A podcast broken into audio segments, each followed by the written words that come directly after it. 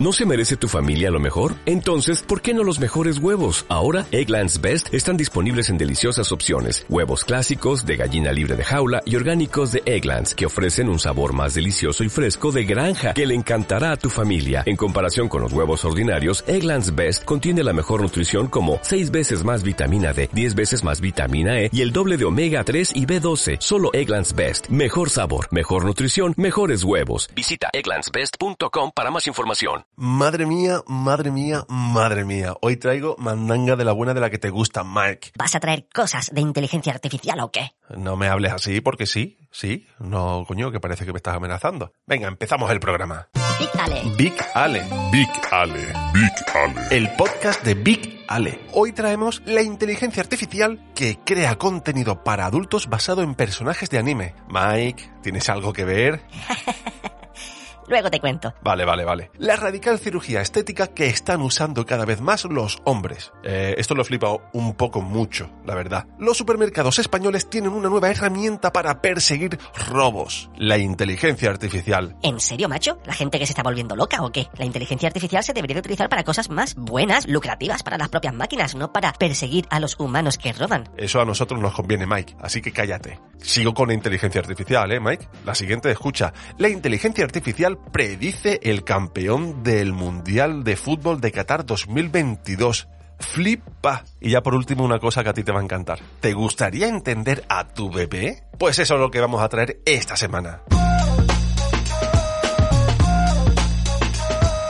Pues sí, la inteligencia artificial que crea contenido para adultos ya está aquí. A ver, ya tenemos programas que son los DALI, DAL-E, el DALI 2, el Stable Diffusion, Stable Diffusion. Pues a todas estas, plataformas que están surgiendo ha surgido otra que la verdad que se centra un poco más en el contenido guarrete, ¿eh? En el contenido un poco cochinito. Vamos a ver. Normalmente, por motivos de seguridad, estas plataformas tienen filtros que prohíben la generación de imágenes pornográficas o relacionadas con violencia, gore, etcétera, ¿no? De hecho, Stable Diffusion, Estable Diffusion, es una de ellas, como ya hemos dicho antes. Pero es que un grupo de usuarios han creado una contraparte, como dice el artículo, llamada Unestable Diffusion, ¿eh? En vez de Estable Diffusion, Unestable Diffusion, y que tiene la capacidad de generar imágenes relacionadas con la pornografía, con el atractivo de que pueden ser personalizadas a gusto de, la, de las personas, ¿no? Porque tú le escribes, oye, quiero que me pongas esto con esto otro, y te lo pone. Resulta que el financiamiento de esta plataforma fue principalmente desarrollado en la plataforma de Patreon. Ya sabéis, esta plataforma que tú te registras y puedes decir, oye, apóyame en Patreon, que es dame dinero. Tú me donas, me pasas por PayPal o por donde sea. Nunca he entrado en Patreon, la verdad, pero es como que yo te pongo esto y tú me pagas. Es para, para apoyar a tus creadores de contenidos, etcétera. Lo, está bastante bien.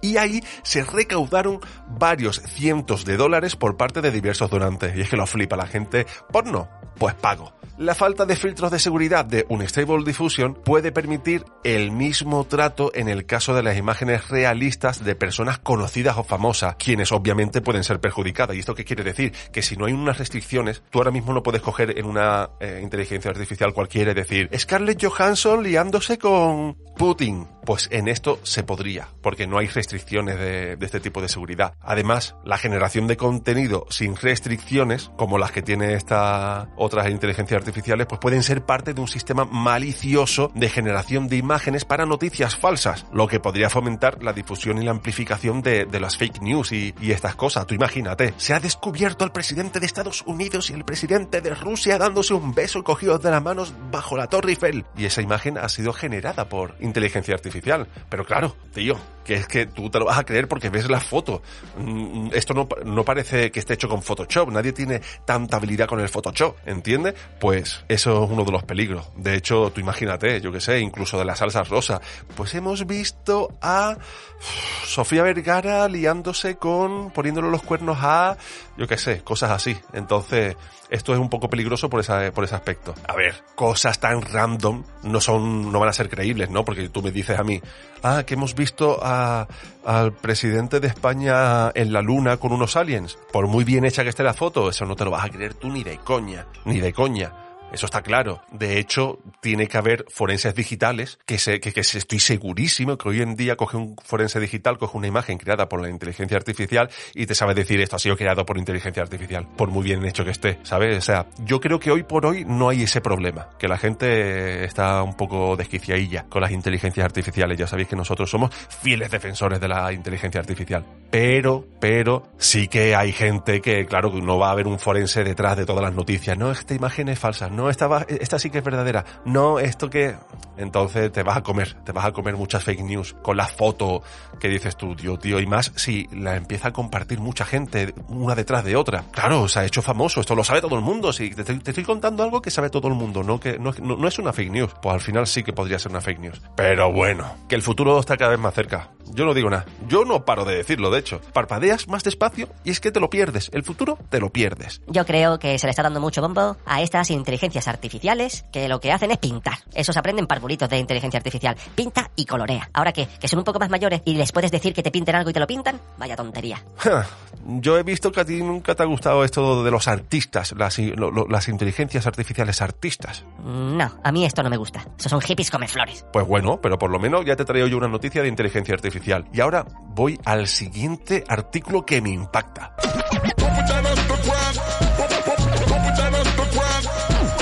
La radical cirugía estética que están usando cada vez más los hombres. Dice un nota, Sam, este hombre se llama Sam y dice, las mujeres generalmente no salen con hombres que son más bajos que ella. Lo más difícil a veces era sentir que no iba a encontrar una esposa. Y tú dices, madre mía, se me parte el corazón, Sam. Claro, pues ya está. La solución, el alargamiento de piernas para aumentar de estatura. Una operación invasiva que implica romperte el fémur para poder ganar unos centímetros. Sam ganó 8 centímetros centímetros de estatura. De hecho dijo, siempre he pensado que ser alto y tener éxito están relacionados. Por eso tuve que encontrar mi propia solución. Pues muy bien, pues claro que sí. Vamos a romperte el fémur para que sea más alto, porque así tendrás más éxito. Más alto, más éxito. Por supuesto, hay un montón de gente que son bajitas sin éxito y hay un montón de gente que son altas con éxito, porque está intrínsecamente relacionado. Hay gente que piensa esto. Lo de ser seguro de sí mismo y simpático lo dejamos en otro plano, ¿no? Mejor nos metemos en una habitación para que nos partan las piernas y me las unan con un palo de hierro en medio del hueso como un mueble de Ikea. Genial postura. ¿Qué puede salir mal, no? ¿Qué puede salir mal? Esta operación lleva un proceso de recuperación súper, súper, súper duro, que incluso te impide caminar por meses. ¿Y cuánto te puedes gastar tú con esto? ¿Cuánto te puedes gastar? Quiero ser 8 centímetros más alto, 70.000 pavazos. ¡Boom! Es que madre mía. Dicen, esta operación es dolorosa. Implica un proceso de recuperación largo debido a que parte del hueso queda blanda, por lo que debes esperar a caminar hasta que ese hueso pueda sostener de nuevo el peso del cuerpo. Hay un doctor que ha llegado a hacer hasta 50 cirugías de este tipo en un mes. Claro, tú te piensas que eso ya se ha acabado cuando ya no te duele y, puedes caminar porque el hueso ya no está blando, ¿no? Pues no, pues no. Ahora toca aprender a andar con tus piernas nuevas. ¿O tú te crees que si ahora mismo te pones zancos no te cuesta caminar? Pues claro, tienes que aprender a caminar con zancos. Pues esto es lo mismo, tienes que aprender a caminar con tus piernas nuevas. Y yo me siento afortunado en este sentido. Y no me refiero a que ya soy alto. Me refiero a que a mí me sobran que podría meterme en un quirófano para reducírmelo, que yo podría me medir un poco menos incluso para poder comprarme ropa y zapatos, que todos tenemos que mejorar algo, todos queremos mejorar algo de nosotros, pero yo no siento la necesidad y por eso creo que me siento afortunado de meterme en un quirófano a no ser que mi salud esté en peligro. Ni de coña me meto yo en un quirófano por, vamos a llamarlo, capricho, porque no deja de ser algo que se hace por gusto o porque no te sientes a gusto, vamos a decirlo así. ¿Se podría decir capricho? Voy a buscarlo en la RAE. Pues sí, capricho, deseo impulsivo y vehemente de algo que se considera prescindible o arbitrario. Ahí a lo mejor la trampa está en prescindible, porque a lo mejor tú dices que esto no es prescindible. Vamos a seguir leyendo acepciones. Determinación que una persona toma siguiendo este deseo.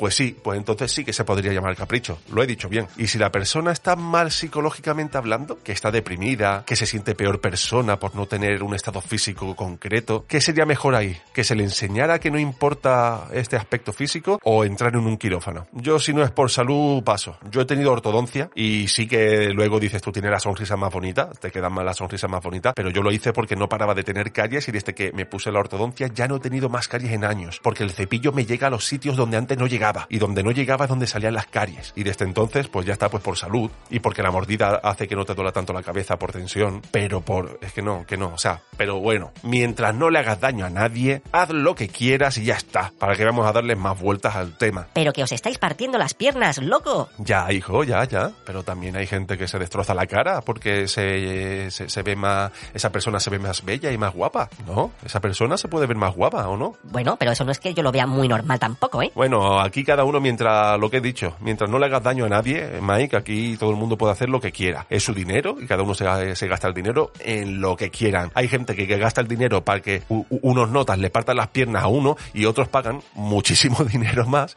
para que te partan las piernas, pero con la finalidad de ser más alto. Pues ya está, Mike, pues ya está, que te quejas de todo. Al fin y al cabo, hacéis actualizaciones de apariencia, como yo. Vosotros también os actualizáis. Sí, sí, sí, igual, igual, las mismas actualizaciones, Mike, venga. Los supermercados españoles tienen una nueva herramienta para perseguir los robos, la inteligencia artificial. Que robar está mal. Que al año, si sumamos euro a euro, chicle a chicle robado, al final la cuantía es inmensa. Estos datos creo que son de España, ¿eh? Pero se hizo una estimación de los robos en un año y eran 1.515 millones de euros en robos, en robos y en negligencias de, trabajadores también. No, no, no, no todo eran robos. Pero, yo, 1.515 millones de euros. Flipa, claro, a usar la tecnología para pillar a los Una empresa ha dicho, hemos desarrollado una tecnología de reconocimiento de gestos. Nuestro software emplea los últimos avances en el deep learning para detectar automáticamente gestos de robo en tiempo real en un supermercado a partir de las cámaras de vigilancia existentes. De hecho, se llama Vision y reconoce que la videovigilancia tradicional no o sea, puede detectar robo, pero no puede ser tan eficaz, aunque su efecto dinosaurio se desvanece con el tiempo, dicen ellos. Es que tienen que meter cañita, ¿eh? Menos del 5% de los robos son detectados por agentes capacitados. Es que tú no puedes tener un nota ahí mirando todo el tiempo la cámara, se te va a escapar.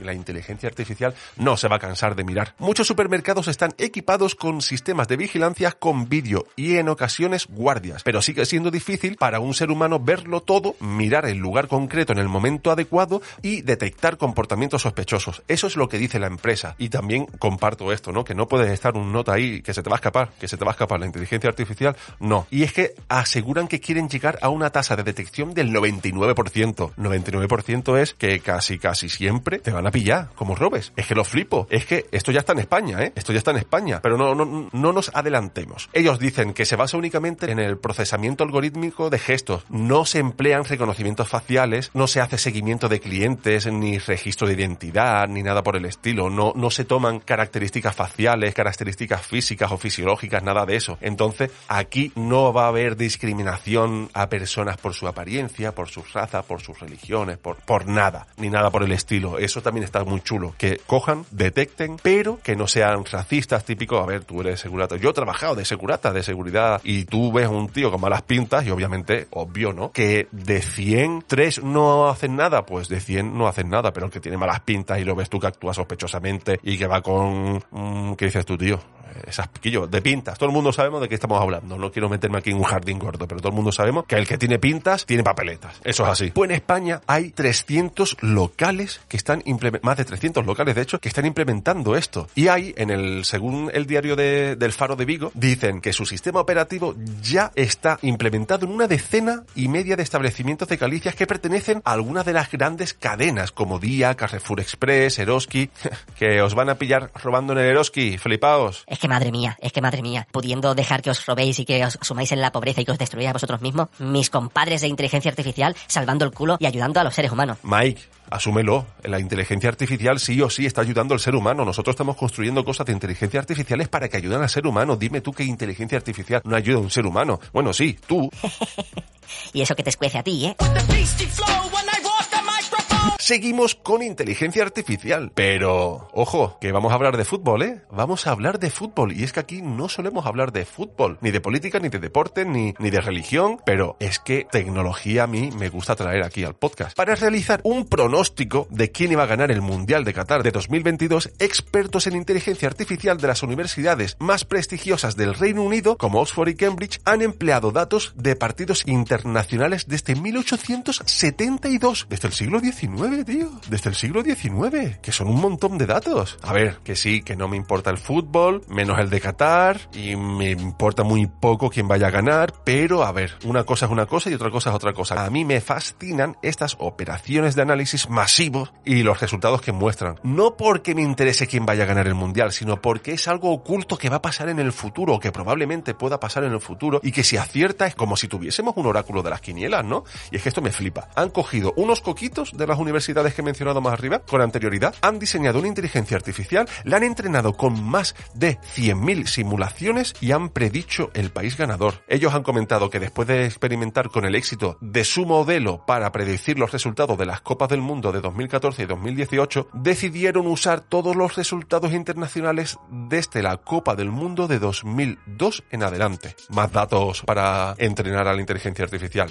Yo sé que vosotros queréis saber quién, es- quién, es- quién va a ganar, ¿no? Pero vamos, va- vamos a relajarnos un poquito, espérate. Si tú juegas con unos simuladores online de estos que dices tú, vamos a hacer una porra con tus colegas, ¿no? Venga, ¿quién va a ganar? Tú, sin tener ni puta idea de fútbol, dices, a ver, mm, Brasil-Senegal, pues voy a poner que gana Brasil. Argentina-Mozambique, pues voy a poner que gana, mm, como cuando haces la quiniela, ¿no? Real Madrid-Real Valladolid, aunque probablemente gane el Real Madrid, tú sabes que el, que, el, otro equipo menor puede ganar, ¿no? De hecho, por eso las, la- las quinielas son difíciles de, de acertar, porque si no, todo el mundo ganaría la quiniela. Eso no es así, no siempre gana el Madrid, no siempre gana el Barcelona, no siempre gana los equipos grandes, eso lo sabemos. Pero tú, pensando un poco, tú haces la quiniela y tú vas a poner que va a ganar siempre el Real Madrid, va a poner siempre que gana el Barcelona, o casi siempre, ¿no? Eso es así, pues esto me parece a mí que mm, yo hubiese predicho que el ganador del Mundial es el mismo que ha dicho esta inteligencia artificial, macho. A ver, la IA ha dicho que ganará Brasil, con un 25% de ventaja frente a las 31 naciones restantes. ¿Quiénes son los otros con más probabilidades de mayor a menor? Ojo, aquí sí que ha habido sorpresa, porque yo te diría Argentina el segundo, pues no. Bélgica ha sido el segundo, Argentina el tercero, Francia, Inglaterra, España, Países Bajos, Dinamarca, Portugal y Croacia. Flipa que España está antes que Holanda, que Países Bajos y que Portugal, tío. Pues nada, ya el resto del artículo no me interesa. Ya cosas de fútbol a mí no me interesa. Así que nada, Brasil, ¿eh? Ya se verá. ¿Habrá tenido en cuenta esta inteligencia artificial que Neymar creo que tenía un esguince o eso leí yo por ahí? No sé, pero bueno. Yo predigo que va a ganar Argentina. ¿Así? ¿Tan pancho te quedas sin dar explicaciones? Así. Yo digo que Argentina, ¿no? La explicación que te doy es que soy tan la polla que va a pasar eso y te vas a quedar con las ganas de saber cómo lo sé. Pues nada, me la guardo, ¿eh? Y te debo un triplazo como el que te acabas de pegar, porque si acierta es un triplazo. Lo has dicho por decir. Hay muchos cálculos de fondo, no ha sido al azar, ¿eh? Ya lo verás. Súper enigmático Mike, ¿eh? Yo no digo nada. Pero bueno.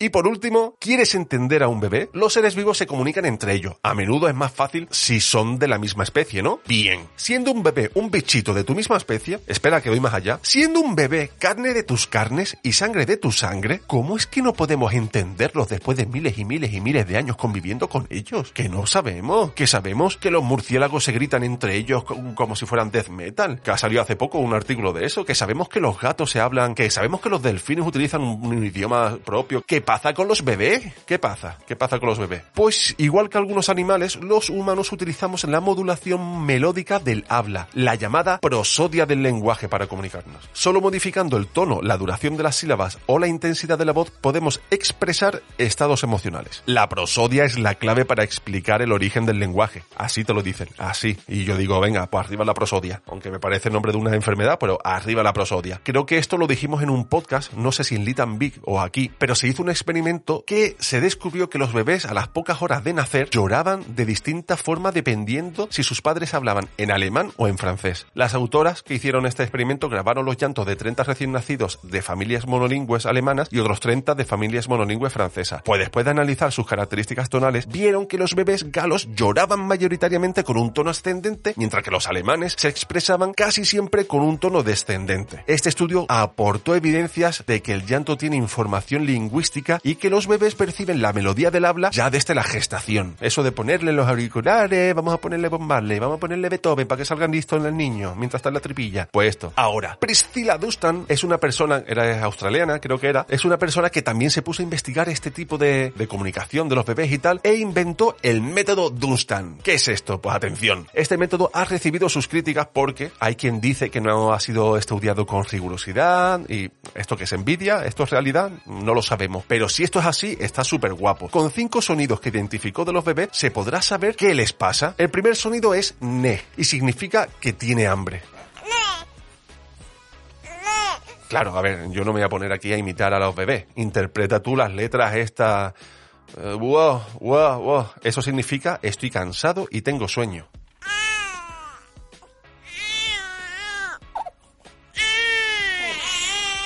Mi ropa es incómoda. Mm, Me oruto, tengo un oruto, te- tengo gases. Me duele la tripita.